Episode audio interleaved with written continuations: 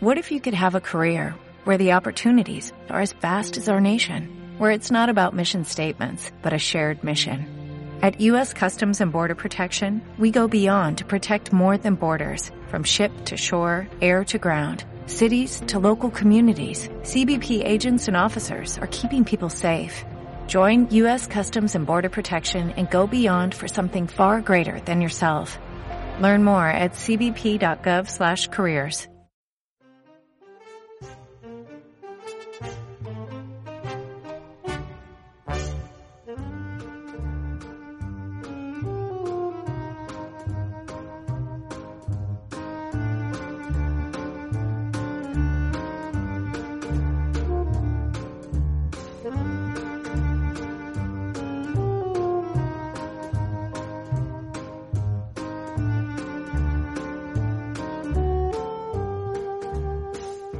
Bienvenidos de nuevo a Descarriadas.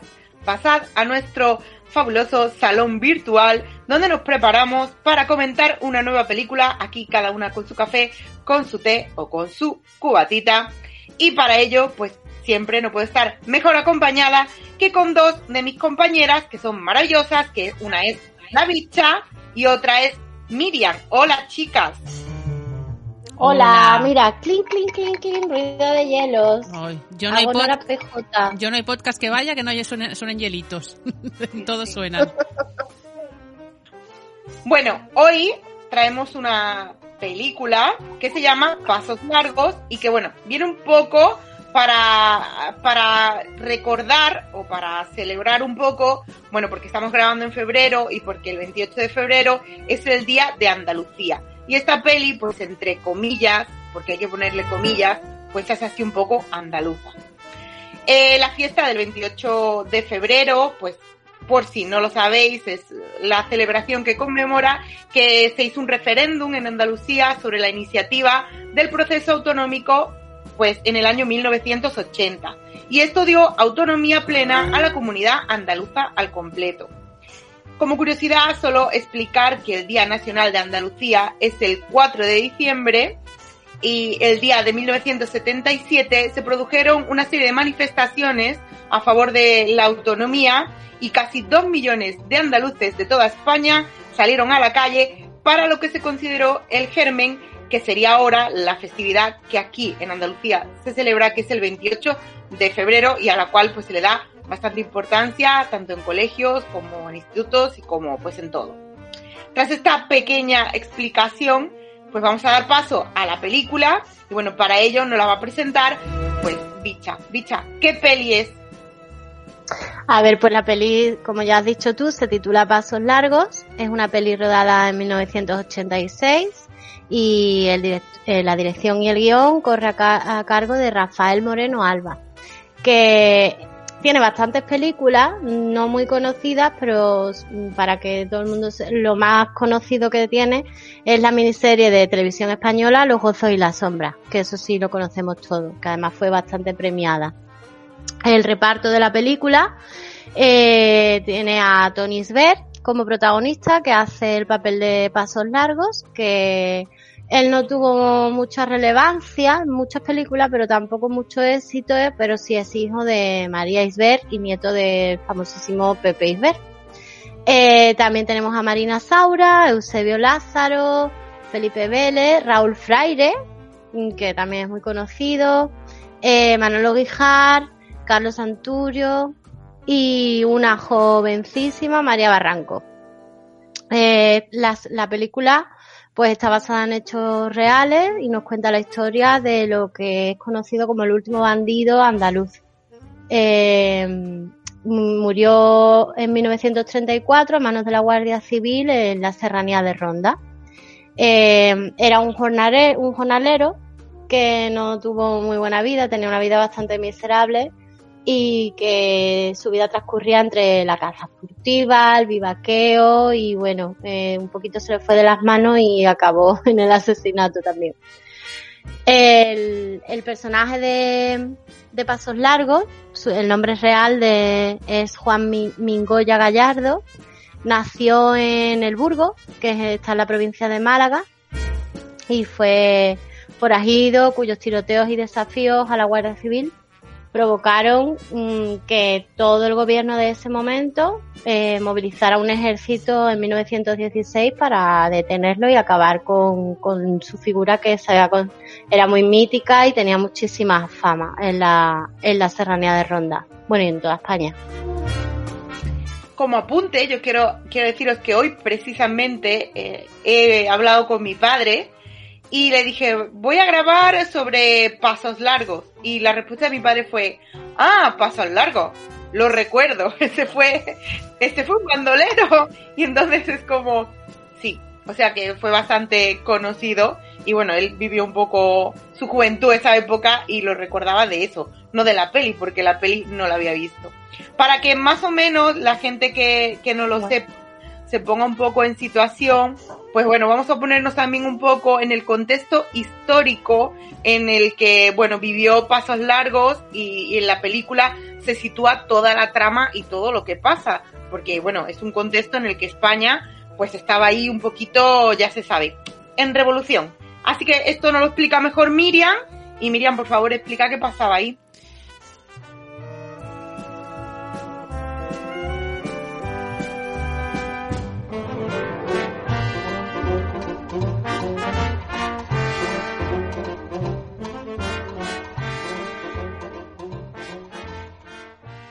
Bueno, pues la película está ambientada, eh, bueno, Pasos Largos vivió desde finales del siglo XIX hasta mediados del siglo XX, hasta el año 34, y estamos en plena movimiento, eh, pues, eh, social, revolucionario y tal, y entonces los movimientos sindicales y anarquistas en, en Andalucía fueron importantísimos ya que fue una, una de las regiones en las que se tuvo más presencia la concepción anarquista. Eh, se debe entender que el movimiento anarquista y sindicalista se mueve con fuerza no solamente en la zona eh, del campo y de la serranía de Ronda, sino también en toda la zona industrial. Eh, Málaga era una gran zona industrial, toda la zona del puerto de Cádiz era también tenía muchísimo movimiento sindical y los anarquistas hicieron fuerza en esa zona.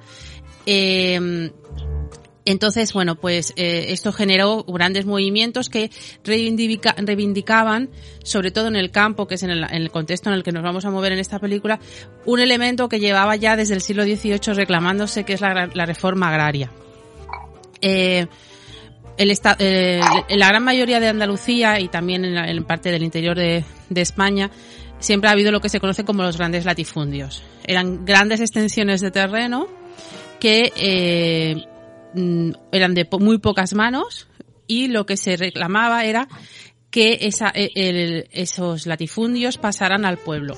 Hubo diferentes eh, movimientos, sobre todo a comienzos del siglo eh, del siglo XX, porque claro, cada vez había más y más andaluces, aumentaba eh, la esperanza de vida, había más gente en, en, las, en las poblaciones andaluzas que querían incorporarse al mundo laboral.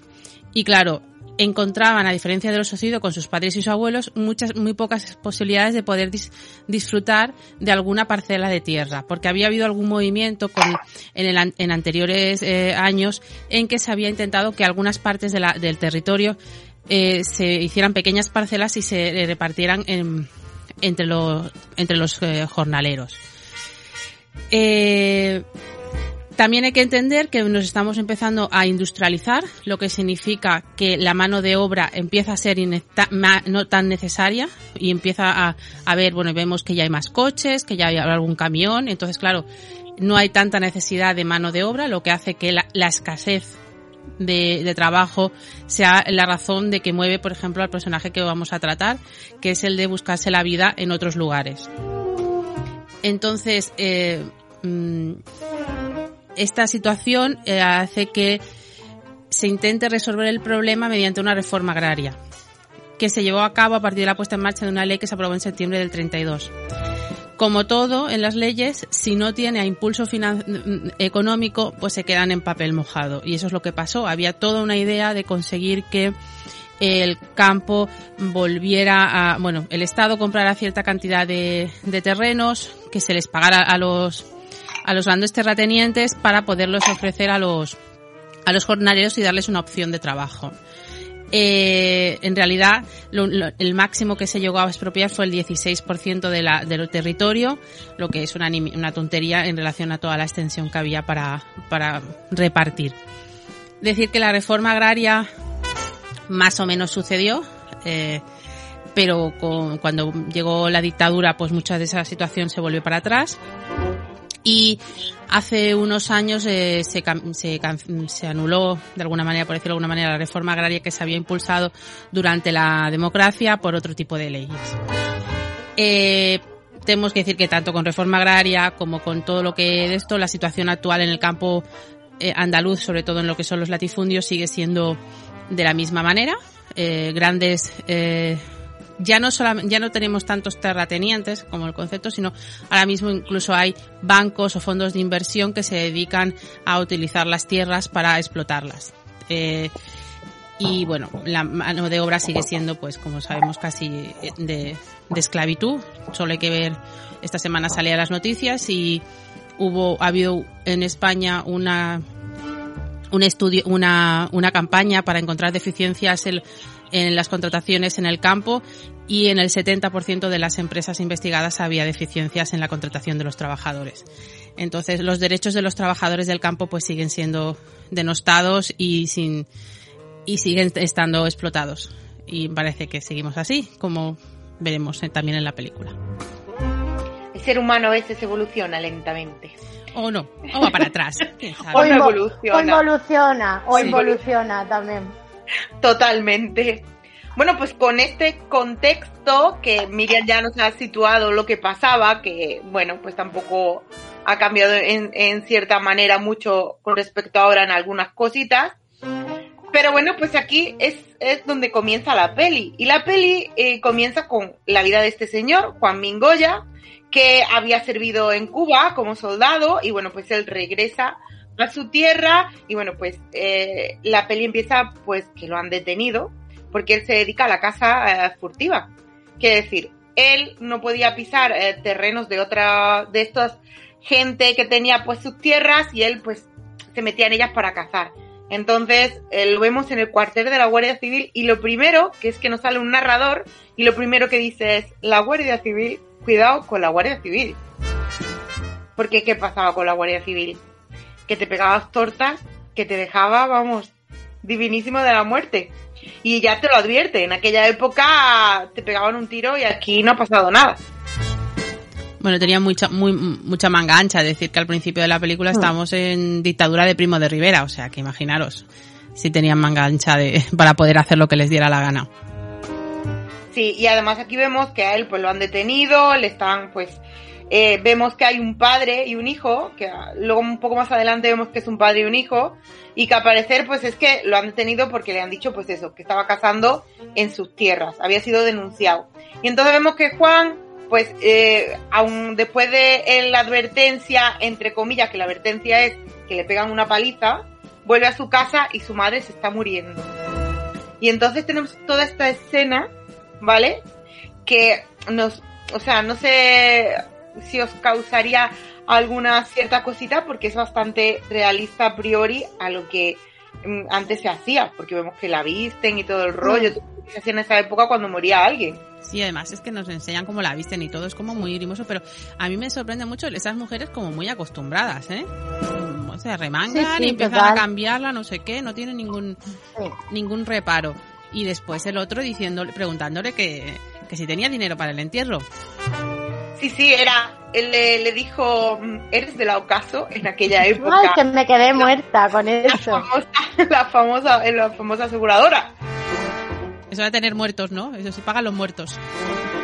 Sí, y sí pagan los muertos. Yo los muertos los tengo todo pagados. es una frase muy de abuela. Sí. Y aquí vemos que él pues no tiene duro, no tiene dinero y vemos cómo la llevan al cementerio y aquí vemos ya pues eso es, pues como las mujeres todas de negro, eh, que están toda la peli de negro. Que no es que estén de negro solo porque ha muerto alguien. Pero es que claro, eh, una chica se nacía, se había muerto el abuelo de negro, empalmaba con que se había muerto cualquier, porque claro, también la, mortalidad era mucho más alta, se moría un tío, un hermano, no sé qué, los padres, el no sé qué, como si casara y tuviera hijos y se murieran, ya eso, y ya si se quedaba viuda, eso era de negro para toda la vida. Claro, que antiguamente tenías que llevar luto pues bastante tiempo. Y entonces vemos que lleva la caja, es caja en bruto, sin barnizar ni nada, la caja más barata, y él pues va a enterrar a, su madre. Y aquí bueno, primero le hacen una foto, ¿eh? Que, me, que eso yo pensaba que era más antiguo todavía. Bueno, le hacen una foto con, con el féretro cerrado, que antiguamente se hacía al cadáver y eso, pero yo no, no sabía ese detalle no, no tenía constancia de que se hacía una foto de familia, ¿no? Con el cadáver, o sea, con el féretro. Yo no recuerdo tampoco nunca haber visto nada así. Y lo agradecemos. La peli hay que decir que la peli es un poco grotesca en el sentido de que, bueno, si eres amante de los animales, no la veas. Porque, bueno. Sí, es muy de carne viva, ¿eh? O sea, no, se, no tiene baños calientes. A ver, ¿qué es lo que es lo que pasaba en aquella época? O sea, sí, sí, total. Es que eso, así eran las cosas y, te tienes que, que situar en esa época. Por ejemplo, a la que le cuesta más que otra y aquí vemos pues bastante la cruda realidad en ese sentido. Bueno, ya no solo en esa época, o sea, nos están hablando de principios del siglo XX. Pero aparte, las personas que nos están contando la historia están en 1986 que la manera de contar las cosas también es totalmente distinta a como la contamos ahora. Que ahora endulzamos mucho todo, suavizamos todo, ¿no? Y se ve, tú ves este tipo de películas ahora y dices tú, joder, es que es verdad que la forma de contar una historia, mm, aquí no se han cortado un pelo en muchas cosas. Por ejemplo, ya llegaremos más adelante a otros detalles, ¿no? Como lo, de los animales que tú comentabas. Eso hmm. ahora es impensable. No, ahora cuando sale algún tipo de cacería o alguna muerte de algún animal es como muy de lejos, sin sangre y todo como limpio, muy de esto. Y aquí no, aquí vemos cómo se matan y cómo se cómo sale todo. Sí, sí. Pero bueno, las palizas también se ven muy en directo, ¿eh? ¿Las qué? Cuando pegan a, pasos largos en la Guardia Civil también le da que no tienen miramientos. No, no. Sí, sí. Por eso que llama la atención. Hay que decir que cuando, tú has dicho lo de que está contada en, mi, en, los 80, bueno, porque la peli tiene narrador, que no lo hemos explicado por si mm. alguien no la vio. Bueno, la peli es que te la cuenta como una entrevista. Hay una periodista que entrevista a alguien que conoció a Paso al Largo y que conoció de cerca a Juan Mingoya y es este, la voz del narrador es de esta persona contándole a la periodista sobre la vida de él. Mm, con noventa y pico años, sí, en Claro. Sí, entonces es esto lo que, lo que luego, incluso al final de la peli, pues se ve este señor con la periodista. Y aquí vemos, bueno, pues esto, pues que Juan estaba muy acostumbrado a la casa, que eh, iba desnudo y era, tenía fama de ir desnudo por el monte para que los animales no le olieran el, rastro humano. Entonces él se despojaba de la ropa y iba desnudo por el monte que hay una imagen que sale. También hay que decir que él vivía en Ronda, entonces vamos a ver un montón de imágenes de, de Ronda y de la sierra y esto está, bueno, pues para quien conoce un poco la zona o ha visitado Ronda, pues está muy bien y si no, pues una oportunidad para visitar Ronda que es muy bonita. Y yo quería decir que hemos dicho lo de la madre y aquí tenemos al personaje de Juan, que vemos que es un hombre que se queda solo, que en aquella época los hombres eran muy dependientes. Eran unos inútiles. Sí, a nivel a nivel de casa, vamos, quiero decir. A todo, porque él se queda solo y, y durante la película vemos que bueno, ahí él aunque se quede se queda como soltero, él tiene una persona a la que le bueno, le paga y van y le lavan la ropa. vale, pero eso es pero vive súper mal en una casa, bueno, que súper sucia, con todo súper desbaratado, con el perro que le acompaña. Y vemos pues lo que era pues un poco este, se queda solo ahí y se queda como un poco desvalido, no en el sentido de que le pase algo, pero sí como que no. ¿Sabes, ¿Sabes lo que quiero decir? Y como es un borrico, como entre comillas, que no sabe hacer otra cosa que estar en el campo, pues es ese personaje, ¿no? Este señor, pues eso, que se ha criado solo, que se queda sin madre, que sigue solo y que además, para colmo, vemos que tiene un problema con las mujeres. Sí. Que le gustan, pero... sí. A ver, era hetero. Eso nos queda claro. Sí. Pero era, yo creo que un poquito impotente, ¿no? O algún problema el de inseguridad tenía, ¿no?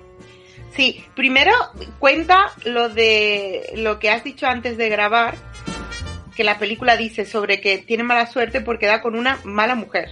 Ah, sí, es que a mí eso me dejó, bueno, el narrador cuando va contando un poco, ¿no? Te va introduciendo un poco en la historia porque luego creo, o sea, tengo, creo que el narrador prácticamente desaparece hasta el final de la película, pero al principio sí está bastante presente.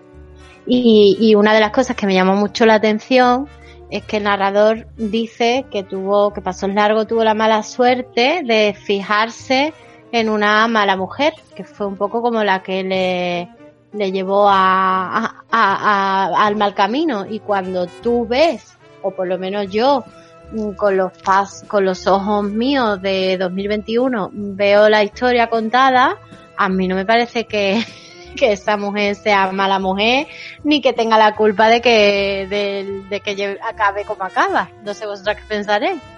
No, lo que pasa es que el la, el concepto mala mujer es una mujer como que mmm, vive la vida o disfruta de su vida. Entonces que se busca la, que busca las relaciones, que quiere, mmm, de, decide, va por delante a pedirle el trabajo cuando eh, porque va y le dice, no, me tienes que pagar dos pesetas para limpiarte la ropa, no sé qué, no sé cuántos. Y el otro le dice, no, pero yo tengo a otra. Dice, no, me vas a coger a mí. Entonces, una mujer así, de esa manera, con ese carácter, pues era una mala mujer evidentemente es una mujer con carácter y ya está. No con carácter, sino que una mujer que sale adelante. Porque una mujer soltera que viene de otro sitio, que no tiene contactos ni nada, pues mm, lo tenía muy difícil en ese momento. Además, una mujer aún era más complicado que se pudiera buscar la vida. Porque no, no iban al campo, bueno, sí que iban al campo a trabajar en algunos casos, pero no tanto como, como los hombres, ¿no? Entonces, vale. bueno, se busca este trabajo así como de limpiando, no sé qué.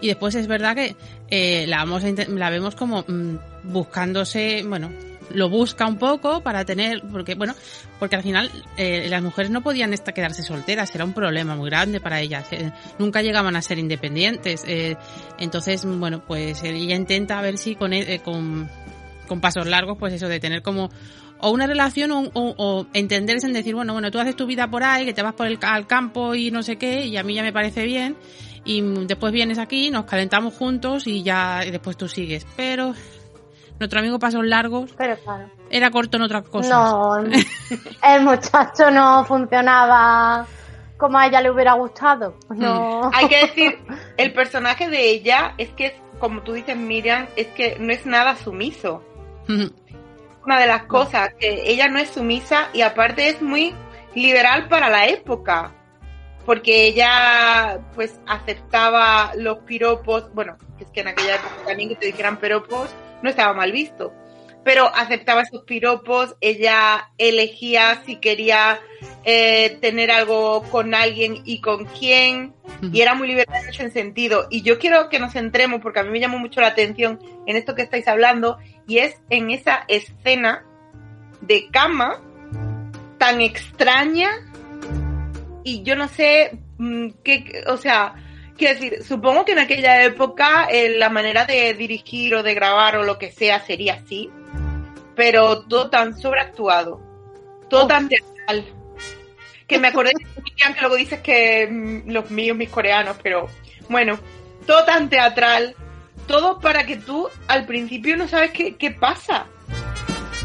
Sí, no, Porque... no lo entiendes hasta hasta mitad de la película, ¿eh? Que tú dices, bueno, para todo, ¿qué les pasa? Porque es muy artificial todo. Sí.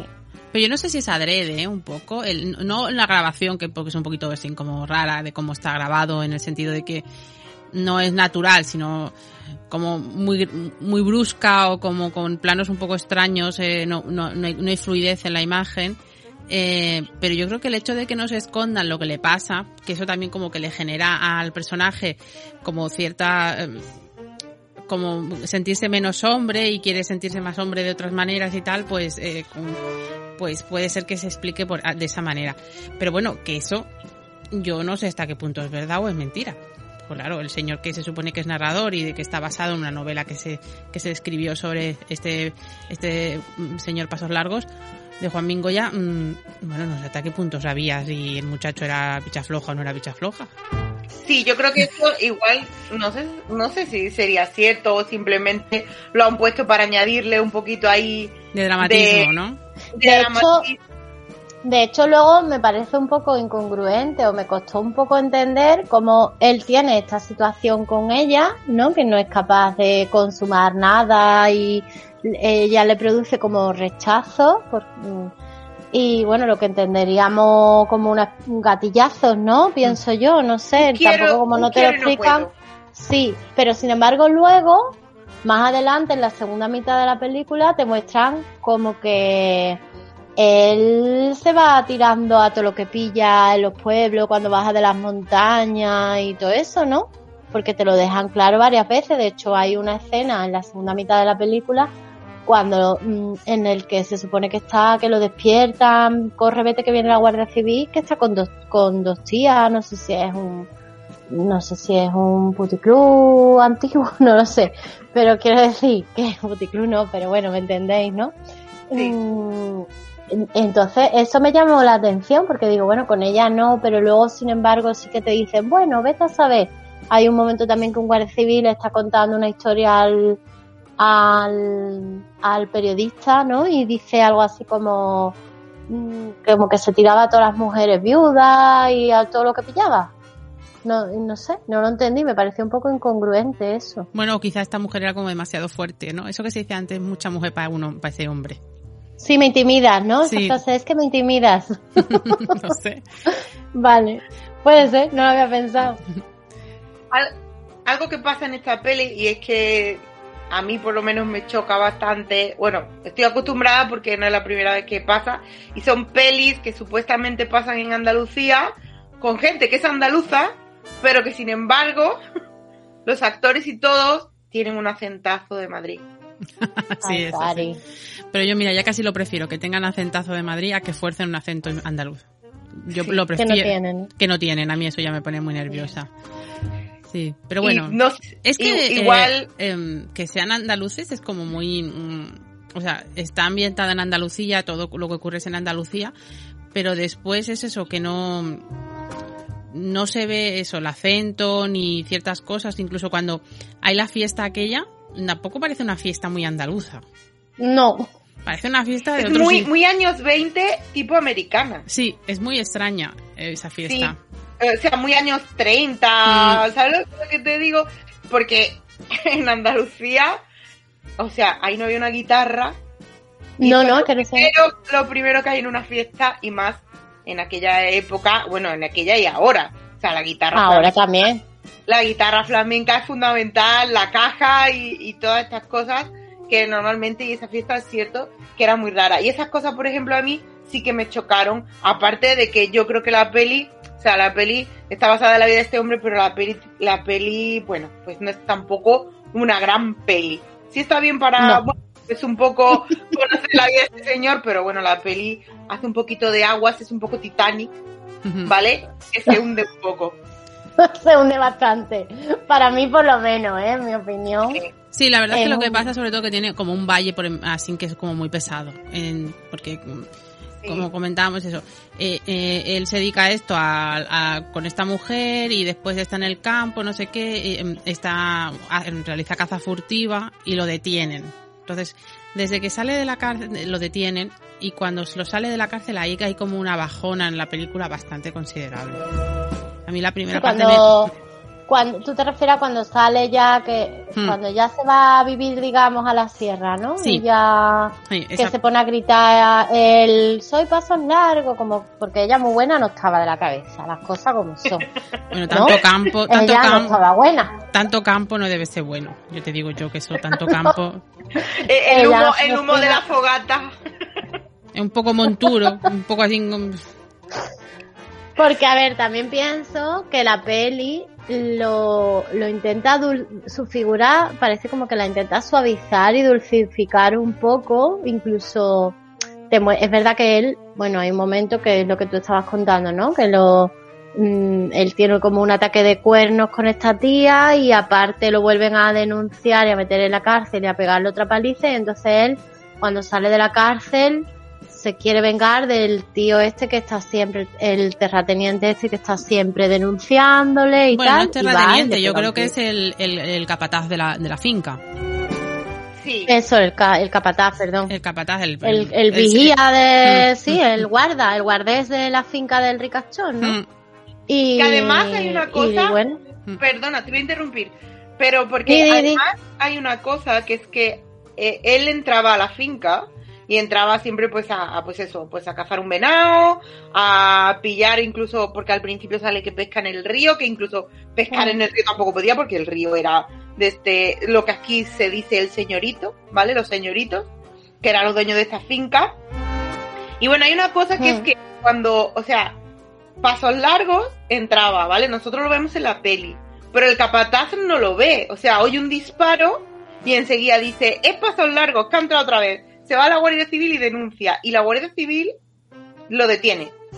Y le echa la bronca. Pero en ningún momento hay ninguna prueba de que sea él. Quiero decir, el peso, del, el peso que tenía el capataz por ser capataz, o sea, su, su palabra, era hmm. más que la de Paso Largo, que la de Juan.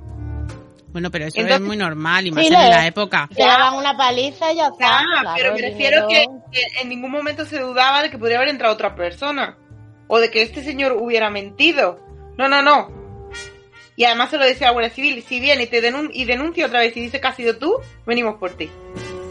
Y esto fue como, vale, que en aquella época era como muy eso, pero no sé, a mí hoy en día, por ejemplo, pues me choca eso un poquito. Bueno, es que la prueba es algo que no, no hacía falta. Pasando. Claro. El dinero da credibilidad y te da puntos de certeza. ¿Sabes? En esta sociedad es lo que hay, ¿no? Y claro, y que Yo qué sé. Ronda ahora es una ciudad bastante grande y con otro tipo de vida, pero Ronda en esa época no era tan grande y no vivía tanta gente y era muy jerarquizada, o sea, en plan, aquí mandaba pues eso, el, el señorito, el capataz del señorito cuando no estaba, eh, la Guardia Civil y poca cosa más. Entonces, mm, no, no hay no hay necesidad de prueba, no hay juicios, no hay nada. O sea, era venía, decía, este es y ya está. Y le pegaba la paliza, lo soltaba y después, oye, eh, me quedo con la escopeta porque sabía que era como su medio medio de subsistencia y entonces el otro intentaba, le robaba la, escopeta al amigo para intentar vender algo y conseguir el dinero para recuperar la escopeta, pero el dinero de la que, le pagaba al guardia civil para recuperar su escopeta no era más que para él, para el bolsillo del guardia civil, eso no tengáis ninguna oh. duda. Hombre, por supuesto. Y que además vemos, porque eso también lo sale al principio, que la Guardia Civil, o sea, aquí te la presenta como, vale, eso es la Guardia Civil, pero no es la gente más preparada del mundo. De hecho, el que está escribiendo y redactando la denuncia pregunta si se escribía con B o con V. y, el, y el otro le regaña como diciendo, qué bruto eres. O sea, que vemos que aquí, bueno, pues es lo que, lo que había. Y también te muestra que el jefe de la Guardia Civil, el, el más gordo que el jefe, ¿no?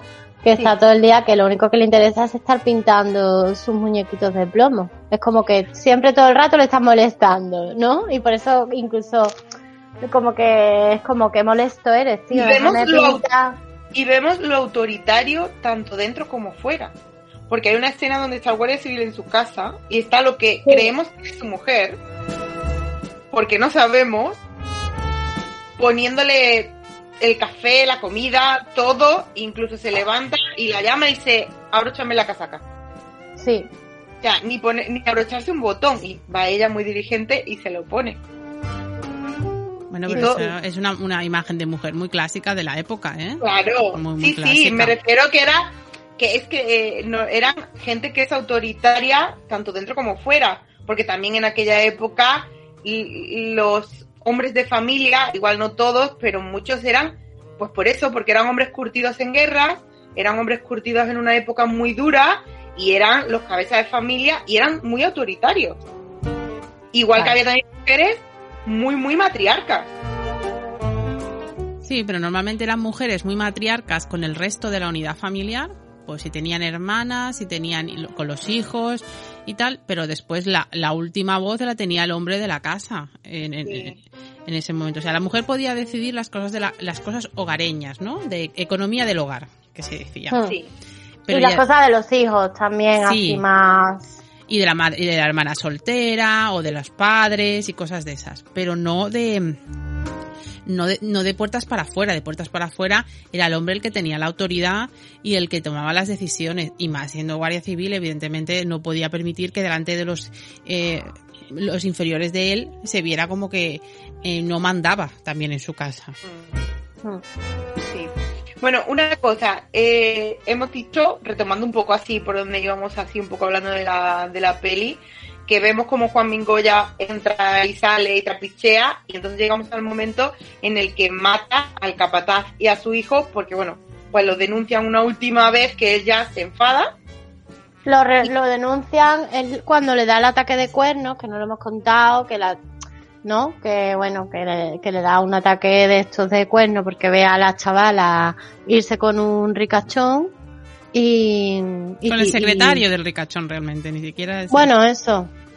Y, y nada, entonces como le pega una paliza y lo denuncian todos, pues ya hay como que él ya brota, ¿no? Como ella no estaba buena, pues brota. Ahí ya como, es como la gota que colma el vaso, ¿no? Sí, mm. sí, yo creo que sí. Que es como donde ya el, el punto de inflexión. Y aquí vemos una escena muy rara. Bueno, rara, porque a mí que es cuando llega y mata al hijo, mata al padre, intenta matar a la madre, pero la madre se encierra y, mata a, todo lo que pilla, porque está como un poco oído de, la olla. Y vemos que lo mata a tiros y luego le, le, pincha por lo que sea, ¿no? Vemos como, eh, no sé si era el narrador o alguien de, de la peli dice, ha muerto, ah no, miento, cuando están en la morgue, con, con los dos cadáveres, hay el que hace como de, ¿cómo se dice? Este que abre los muertos. De forense. Perdón, eso, del forense. se me va la olla. el forense dice, ha muerto de, de un disparo en la cabeza, ¿no? Dos disparos en la cabeza al hijo, un disparo. Y vemos que levantan, le levantan la sábana a los muertos y allí no tienen ningún tiro en la cabeza. Y además antes hemos visto que no le han disparado en la cabeza. Y esto fue como en serio. Ah, pues yo no me di cuenta de eso. Yo no me di cuenta, estás muy atenta. Sabes, en qué me estaba fijando yo en esa escena? En las barras de hielo. Ah, claro, porque no había neveras eléctricas. Claro, exactamente. Entonces me estaba fijando en estaba yo contando cuántas barras de hielo había para cada muerto. Atención, a cada uno tiene su toque. Y, y estaba viendo eso y estaba yo pensando, joder, pues de dónde sacaban esos pedazos de barra de hielo para conservar a los Ah, en la sierra hay, hieleras, ¿tú no sabías eso? No. En las sierras hacían eh, mm, hoyos de, en, en, la, en, la, tierra, en zonas frías, se llenaban de agua y se quedaba eh, congelada y de ahí se sacaba el hielo para esas cosas, había hieleras. Y entonces... Ya, pues ni idea, no, no lo sabía. Sí, y entonces mm, después un poquito más adelante ya eh, esos hielos como no había neveras, pero sí había como eh, mm, máquina, o sea, como armarios más herméticos que se cerraban de otra manera, que se parecen, eran muy parecidos a, si habéis ido alguna vez a un carnicero antiguo y que tenían, que tienen estas, son de madera, que tienen como un cierre manual, eh, ahí se ponían las, las barras de hierro para que, de hielo para que se conservaran, pero sí, hace, hieleras es una cosa muy, muy habitual en el campo. Igual que hacer carbón. Igual que hacer carbón y tener carboneras. Sí, eso sí, Mm, lo, pero lo del hielo no lo había visto nunca. Sí, es que es algo que se ha perdido, que aquí también vemos en la película, que es que el campo servía para mucho, por eso era tan, era tan triste el, el infrautilización que se hacía. Porque como solamente podían acceder los propietarios de la tierra, pues no se podía utilizar el campo, pero el campo ahora se usa muy poco, pero entonces era para hacer hielo, para hacer carbón, para, para los animales. Para eh, comer. Para comer, o sea, eh, Aquí era un modo de vida. Era un modo de vida, o sea, recoger espárragos era un modo de vida. Don, por aquí, por la zona, es recoger, por la zona de Cádiz, así, recoger una cosa que se llama tagarninas, que es un cardito, un cardillo que sale la, el esto. Eso es de, de, sobre, de sobrevivir en el campo, o sea, de sacarle el máximo provecho al campo, de ir a sacar las corchas, todo eso. Entonces, el campo se utilizaba, y claro, cuando el campo se vallaba de alguna manera y no se permitía utilizarlo al resto de las personas porque solamente era zona de campo, zona para que crecieran los venados para poder ir de cacería. Claro. Pues entonces la gente no podía acceder a eso, a poder utilizar el campo de manera de manera pública. Y, y, entonces un poco lo que eh, este personaje reclama es que el campo es de todos y lo dice en algún momento que el campo es del que está en el campo y que no tiene que, que no tiene como que no tiene barreras y que él tiene derecho a utilizarlo porque eso es de todos. Y, y eso es un poco el, el, mensaje que todo el rato quiere darnos la película un poco no de que el, campo no es propiedad de nadie. Y además él lo reivindica como su trabajo, mm. porque él lo dice, él dice, yo no sé hacer otra cosa, yo aprendí esto de mi padre y esto es un trabajo como otro cualquiera. O sea, el, ir a cazar, el ir a, a poner trampas para los animales, el sacarle ese provecho al campo y hacer negocio de ello, para él era un trabajo, era un trabajo tan válido como otro cualquiera. Y claro, todo esto pues se lo impedía. Claro, porque no le dejaban entrar ni utilizarlo para, pues eso, porque lo que al final vemos es que él mata a los animales pues es verdad que es muy crudo cuando los vemos, pero él sabe lo que tiene que matar. Él no mata mm, animales pequeños, él no mata eh, animales que estén criando, porque quien vive del campo también lo sabe cuidar. sí, claro, y además él lo dice ¿eh? una de las veces. que no es lo mismo que todos estos ricachones que vemos ahora y que entonces también había que iban a matar para conseguir el venado de 16 puntas o para a ver cuánto a conseguir no sé cuántos jabalíes o conseguir no sé cuánto de esto para hacerse la foto o para mm, posturear de con los amigos y con todo eso. No, el campo que esto lo vemos en la peli, como a él le pagan como a él le pagan por conseguirle y además le dicen, no, no, nosotros solo queremos la cabeza y empiezan a contar las puntas como tú dices y decían, ah, en el club de caza no se van a, eh, no se van a creer que he casado yo esto, porque bueno, para ponerse a ellos la medallita, y él decía, bueno, yo lo traigo, haced lo que queráis, y él cobraba por ello, pero luego veíamos como por ejemplo cuando era para él y cazaba algún venado, lo llevaba un carnicero y vemos ese carnicero con todos esos chorizos colgados y le compraba, le compraba la carne. Claro, mm. y es el uso total del, del animal, o sea, el respeto al animal en el sentido de se usa la carne, se usa la piel, se usa todo. Entonces, eh, es, eh, es una forma de vivir del campo de una manera muy respetuosa con el medio. Eh, ese uso que se hace de ocio nada más y de que esto es mío y aquí nadie puede ni pescar ni, ni, ni puede cazar ni puede hacer nada, pues es un, un uso horrible de un bien general. Entonces, eso es un poco como la reivindicación todo el rato de Paso Largo diciendo que no, que el campo es de todo y que él tiene derecho a estar allí. Sí, sí. Y aquí vemos a partir de que, como hemos dicho, que mata a este terrateniente, bueno, a este hombre y su hijo, es cuando un poco inicia la leyenda y se vuelve más mediático. Es cuando empiezan, él se tiene que ir huyendo al monte y, empieza a ejercer pues su bandolería mucho más eh, pues más un poco obligada por la situación y bueno, pues por lo que ha hecho tal cual y porque ya empieza a perseguirlo la Guardia Civil. ¿Qué pasa? Que no lo tienen fácil porque aquí te dice que hay poca Guardia Civil para tanta sierra. Claro Y que encontrarlo, pues que no es sencillo. Es que quien se sabe esconder en el campo no, no lo encuentran. Y más en aquel campo, porque no, o sea, la serranía de Ronda sigue siendo igual de grande. Pero claro, hoy en día, mmm, ¿sabes? Tú te pierdes la sierra y ya, hombre, con GPS y tal, bueno, más o menos. Pero en aquella época, tío, que estaba todo sin caminos, sin carreteras, sin sendero. Eso era, claro, si él se conocía las sierras, que era prácticamente imposible encontrarlo. No, claro. Y aquí vemos, aquí vemos una cosa que le pasa a, a Juan Mingoya, que esto es, le pasa al personaje de la película, que es que al principio vemos su nombre, pues eso, pues un poco por las circunstancias, y aquí vemos que ya empieza a crecerse eh, con su leyenda. Sí. Y entonces aquí vemos como el, en el bar, pues en la tasca donde se reúne el hombre, empiezan a hablar de pasos largos y uno empieza a decir, va, yo no le tengo miedo. Y entonces es como y le dicen, oye, mira, ten cuidado porque aquí mm, se entera uno de todo y aquí se oye todo. Y es cuando van y le dicen a, a pasos largos, mira, tal dice que no te teme. Y entonces él va a su casa, que es a este señor, pues este señor rico que tiene un montón de tierra, va a su casa y vemos como dispara, le mata a las gallinas y lo acosa y lo acecha hasta que lo hace salir y le roba. Mm, Lo secuestra, ¿no? Lo humilla, no, al, que A secuestra este es a primero otro. le roba, Ah, lo verdad. secuestra a este lo, lo humilla, que es el que Sí. hace de marido de María Barranco, ¿no? Que es Sí. ahí es donde vemos a María Barranco. Y a este simplemente lo que quiere es humillarlo, ¿no? Porque el tío como que había estado diciendo, no le tengo miedo, yo no sé qué. Y él dice, ah, sí, pues te vas a enterar, venga. Y hasta que, y lo humilla, pues en pijama le tiene que dar.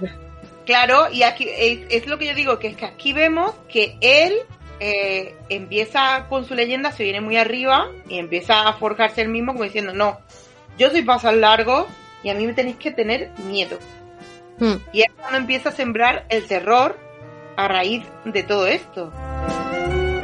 Sí, también ha- hace, perdona, Miriam. No, no. Se ven varias escenas con guardias civiles, ¿no? Como los ridiculiza, como, bueno, aunque en las cosas que he estado leyendo dicen que, que no era muy cruel, con, o sea, que era un tío que, que no era cruel y por eso la gente de alrededor le quería bastante y no Sí, mataba porque- a los guardias civiles ni nada, sino simplemente los ridiculizaba, ¿no? Porque eh, dice que eh, hay aquí dice que logró desarmar a, la a una pareja de guardia civil, que supongo que es un poco lo que muestra la peli, Hmm. pero aquí dice que eh, los manda a ronda, no les hace nada, pero que luego, ¿vale?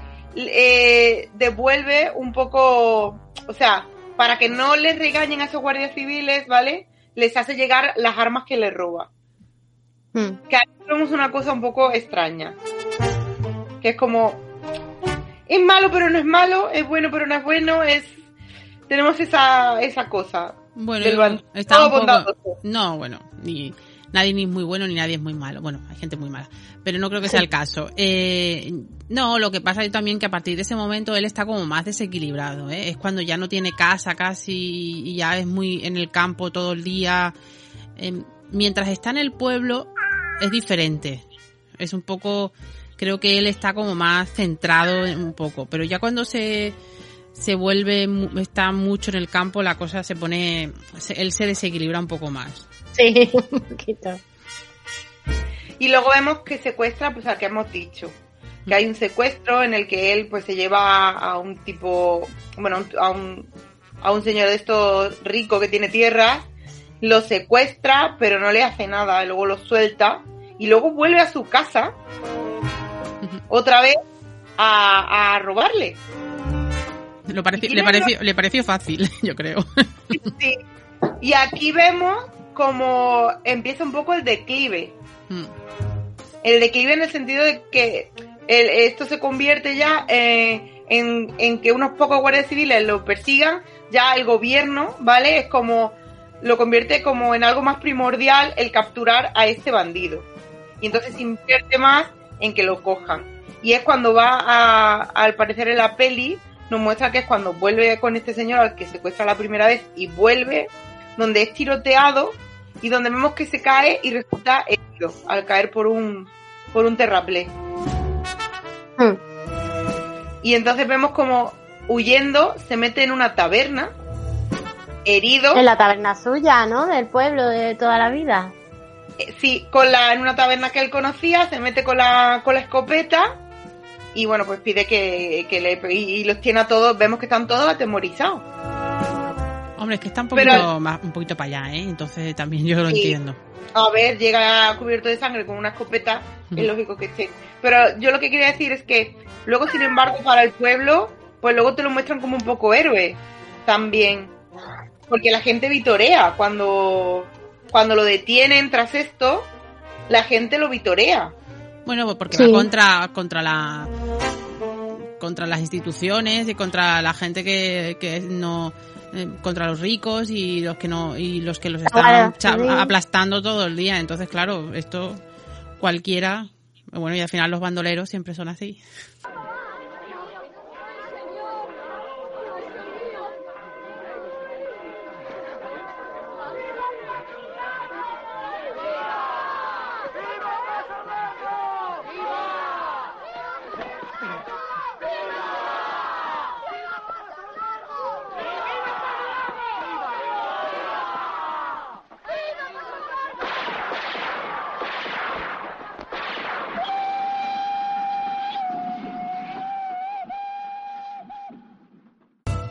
Café Sibaja se llama. Él fue al Café Sibajas en la calle La Bola, que era el sitio donde él iba a menudo y conocía al parecer al dueño, que era Antonio Sibajas. Y es ahí donde, bueno, la peli pierde el conocimiento y donde es apresado y donde los guardias civiles pues ya se lo llevan. Y cuando la gente grita, ¡Wow, viva Pasos Largos! Y victorian su nombre y todo esto. Y lo ves así un poco, héroe del pueblo, pues así un poquito mmm, de marcadía, pero héroe del pueblo al fin. marcadía, dice. Sí, ya va a la cárcel, ¿no? Sí, entonces ya entra a la cárcel y se tira, creo que son 15 años en la cárcel, hasta que hay una reforma penitenciaria, ¿vale? Que la realiza Victoria Kent, una malagueña que era directora general de prisiones en aquella época.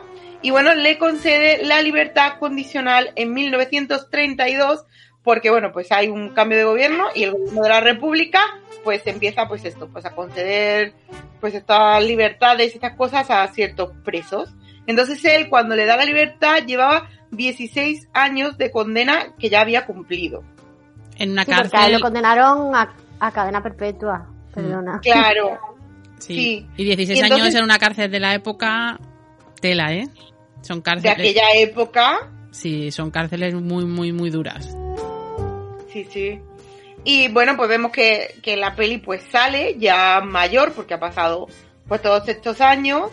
Y vemos que Diego Villarejo, que es este señor que secuestra dos veces y por el que luego lo apresan por el asalto a su casa, le ofrece un trabajo. da un poco como de penuchis y le ofrece un trabajo como guarda en su finca. Mm. Pero no es que le dé mm. pena, es como que lo admira en ciertas en ciertos momentos, ¿no? Él dice que es como, como un hombre, no sé cómo le dice, pero como que lo admira de su actitud y tal, y por eso le ofrece el trabajo de guarda en la, en la, en la finca.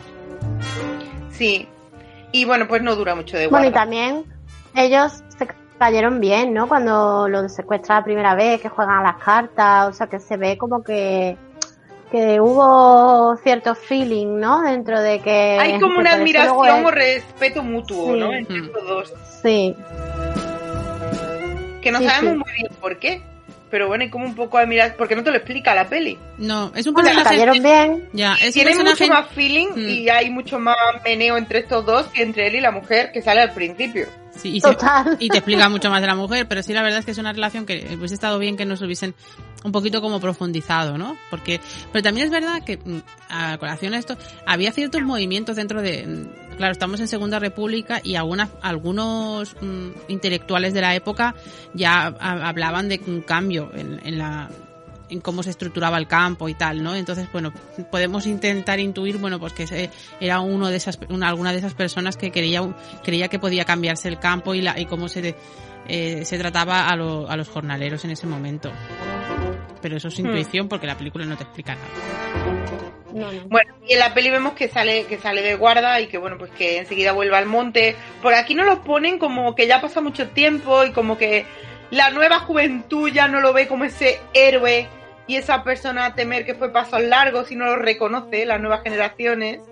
Y él entonces como que no encaja y vuelve a echarse pues al monte. Y vuelve a su a su vida de, de bandolero pues de cazar y, de cosas así. Pero como más ermitaño al menos la imagen que da en la película es como ya de, de, vivir en una cueva y como muy que que le llevan las cosas porque ni siquiera se, acerca al pueblo. Al pueblo, mm. sí, ya de loca, de loca total, ya acabada. Sí. El caso es que lo que no, nos cuenta la peli es que, claro, eh, atrapar a pasos largos era como que pasos largos era una leyenda, era como una medallita que tú te colgabas en el uniforme o en el pecho. Y entonces aquí vemos que lo que nos cuenta la peli, pues es que había una persona que subía, que sabía dónde él estaba escondido y que iba un poco a llevarle ciertos víveres que él pues no, no podía encontrar en el campo y que es esta persona la que le pagan un dinero para que lo traicione.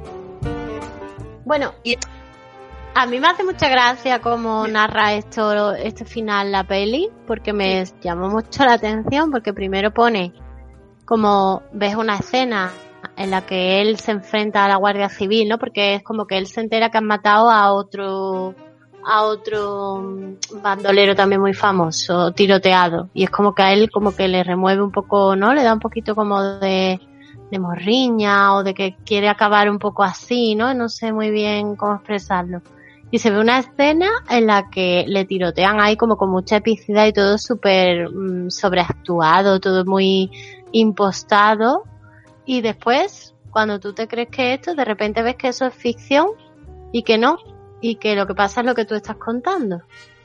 Sí, porque hay una cosa, eh, lo que pasa es que está mal hecho, o sea, está muy mal hecho en la peli, que es el esto que hace muchas veces la peli, que es que te cuentan algo y tú crees que es lo que pasa y luego te dicen, pues no, pues pasó esto. Es un poco crepúsculo, la última crepúsculo, ¿vale? en este sentido. Qué buen ejemplo. Pero sin lobos ni vampiros. bueno, lobos puede que sí que hubiera. Bueno, lobos igual sí, pero no los vimos en esta. Y, él, y, y, pero está mal ejecutado. Quiero decir, lo podrían haber hecho mejor. Y bueno, esa manera de querer hacerlo épico, como soy pasos largos con las dos escopetas, no sé, como que no logran que ese personaje, o sea, tú no, o sea, tú en ningún momento durante la peli empatizas ni un poquito con este señor. No te da ninguna pena, no, te, bueno, porque bueno, tampoco es que fuera una maravilla de persona, pero no logras conectar con ningún personaje ni nada, porque está todo como muy artificial puesto. Sí. A alguien le falta una vuelta. Pero sin ¿eh? embargo sí da... Bueno, a alguien le faltan cuatro vueltas y a la dirección de actores también. Pero... Mmm, y al montaje creo que también. aunque no. Pero, pero, sin embargo, aunque, a pesar de lo que tú dices, de que no empatizas con él, de que en ningún momento sientes ninguna pena ni nada, sí que sin embargo, yo tengo la sensación de que han intentado dulcificar la figura de Pasos Largos, con lo cual es como todavía mm, más triste, ¿no?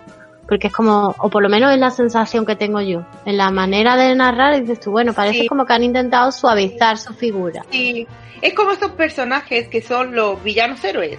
Quiero decir, son el héroe de la historia, pero en realidad es un héroe malo, porque no es una buena persona. Es una persona que hace cosas malas pero que es el prota y que es el héroe malo de, la historia. Y esto lo, vemos, lo hemos visto, bueno, Miriam lo sabe que sabe más de series, en series como esta del señor casi a la droga y en un montón de series y cosas de esas, que el tío, pues bueno, pues que no era ninguna maravilla, que por lo que sea se vuelve malo, empezó siendo un poco imbécil y acaba siendo súper malo. Y en esta, pues te pasa un poco igual. Él, pues es un Mindundi con mala suerte que acaba cada vez siendo peor, pero no consigue la película que tú a ti te caiga bien o que tú no sé es como que te da un poco igual lo que le pase a todo el mundo en esta peli o sea a la vez porque elegimos verla pero si no no la hubiéramos visto bueno es verdad que es curiosa eh, sí tiene sus cosas al final eh, también como que quiera, quiere volver, como crear el mito, ¿no? Entonces, claro, vivimos en, esta historia intenta, como, esta película intenta explicar un poco el mito y a la vez explicar la realidad. Y eso, pues el problema se queda como un poquito mm, que ni una cosa ni la otra. O sea, que podías haber ido un poco a muerte a explicar como una historia como muy de mito, de un señor que, que vivía del campo, que luchó con que iba en contra de, de las instituciones y de la situación en ese momento, no sé qué, o explicar una historia como más realista, más pegada, porque claro, ese momento con las dos escopetas al final, a mí eso me parece horroroso. Y me parece... bueno, a, bueno, a mí eso es ridículo, pero a mí la escena esa que hemos comentado antes del bar, a mí esa me parece horrible. Me parece de un horror que no lo puedo aguantar, que no, que no tiene ningún sentido ni nada. Pero es bueno. Es síndrome marioneta, ¿sabes lo mm, que digo? Mm. Que está como colgada con hilos. Mm. Entonces no sé si es que a veces quería contar cosas que porque se explicaban y quería meter las que se querían meter en la película, pero no acaban no acaban de, cerrar bien y no acaban de crear el personaje de un lado o el del otro, ¿no? O sea, ni, o lo creas como muy mito y tal, o lo creas como más humano, porque ni una cosa ni la otra. Yo creo que la primera parte de la película sí que crea un personaje mucho más humano. Creo que la primera parte está más, más conseguida la película, o sea, ves más, cómo es él o cómo siento, cómo, cómo sufre y tal. Y después al final es verdad que la película, lo que yo comentaba antes, da una bajona considerable. A mí eh, eso se nota mucho. Sí. Mm. La primera parte es más íntima, es como más intimista, ¿no? Es un, un punto de vista más de, sí, lo que tú dices. Y luego sí que es verdad, todo un poco despropósito, que yo no sé si es, es todo muy fallido mm. en la segunda mitad, que ya te digo que no sé si es por el montaje, porque a lo mejor se le fue la olla, este hombre rodó 200 millones de horas y al hacer el montaje se queda así como un poco tal o no, no sé, o porque no tendría mucho talento, no lo sé, porque yo no tampoco entiendo tanto, pero sí es verdad que, hombre, que eso se percibe, que tú podías, o lo que tú dices, que le podías haber dado mucha epicidad al personaje, ¿no? Y hacer un, una cosa como lo que vemos ahora, ¿no? De darle, aunque haya mucha ficción, pero bueno, le das mucha epicidad o darle mucho realismo, pero se queda ahí como entre dos y no, no consigue ninguna de las dos.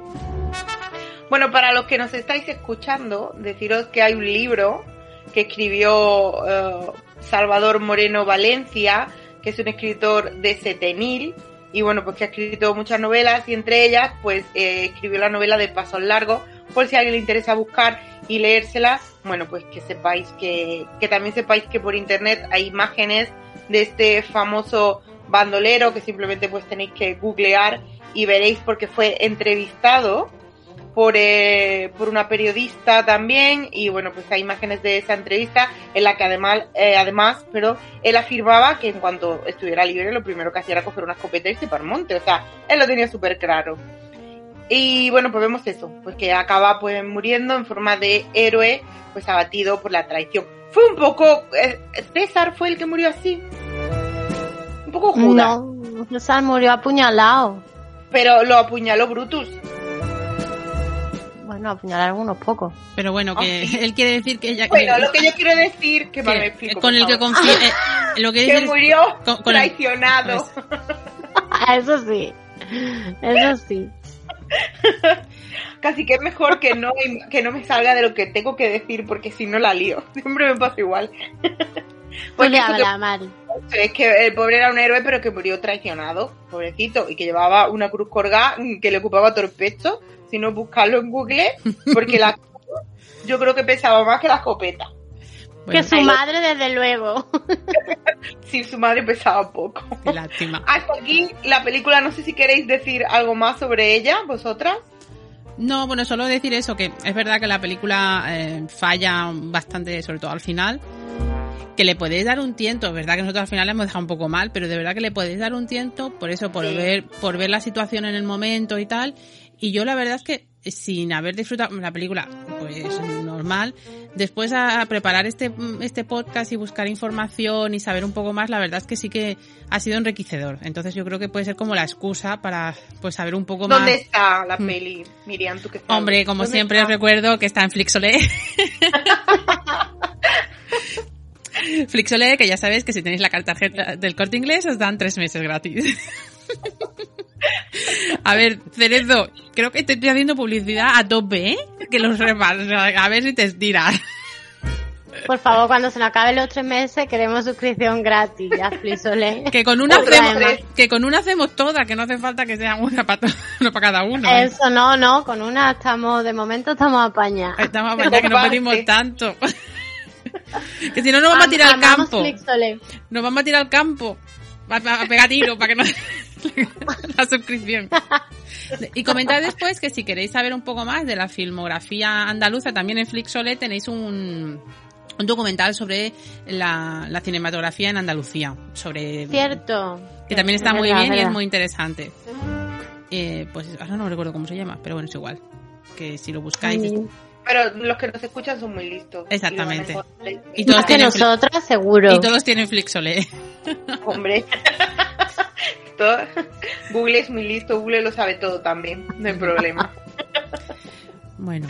Bueno, Vista, tú la peli entonces también, ¿quieres decir algo más? A ti, a ti la peli pues tampoco te ha vuelto loca como a mí. No, no me ha vuelto. A ver, es verdad que tiene muchas carencias, bueno, por lo que hemos contado de dirección, de guion, pero también es verdad que me, pare- me ha pare- o sea, yo cuando la estaba viendo en ningún momento he dicho, por Dios que acabe esto ya, para nada. Eh, y sí que me ha, me ha gustado verla porque al final estamos metidos en, en ver, en una burbuja de ver mucha ficción últimamente y más con esta pandemia y todo como de mucha calidad, ¿no? De mucho tal, no sé qué. Y me ha gustado volver a ver, ver algo eh, con un tono narrativo y una manera de contar las cosas tan distinta y tan alejada como se cuentan ahora. Y eso a mí me gusta porque digo, hostia, mira, te hace, ¿no? Ver ahora los contrastes y bueno, yo creo que es interesante y ver las interpretaciones como eran y bueno, el que tenga tiempo y curiosidad, pues me parece que, está bien, que es un buen ejercicio. Al fin y al cabo es como dice Miriam, que es en, en hoy hoy estoy fatal, enrique no tampoco, enriquecedor, sí. Sí, toma tu campo ya. Oh, sí, me hace falta ya alcohol. Tú estás con tu botica, pero yo no tengo nada. Entonces, eh, sí es cierto, a mí me ha gustado ver la peli, o sea, la peli no me ha hecho mucha ilusión, pero sí que me ha gustado un poco por el contexto más que por la peli. Bueno, pues porque yo he crecido con mis abuelos y yo siempre he escuchado historias de la época y bueno, pues porque también al ser un poco situada en Andalucía, aunque no hace mucha referencia a cosas de Andalucía, bueno, pues sí, sí que era, sí que había cosas, pues, por ejemplo, ese mechero que tenía pasos largos, que era de Yesca, que ahora tú no lo ves tan fácilmente, pero que mi abuelo tenía ese mechero, esas, esos útiles que había en las casas y en los sitios antiguos, pues a mí, por ejemplo, todas esas cosas sí que me gustaba más verlas y, y bueno, pues de eso sí que he disfrutado también más. Hasta aquí la peli mm. y, y bueno, pues esperemos que si alguien se anima a verla, pues que la disfrute también, porque al fin y al cabo, pues y esto es entretenimiento y nada más. Y, tiene que entretener. Hay que mirar siempre pues el lado bueno, que hay algunas que no lo pues tienen. Claro que sí. En caso, lo hay.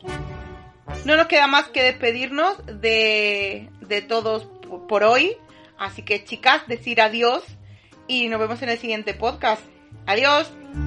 Adiós. Adiós.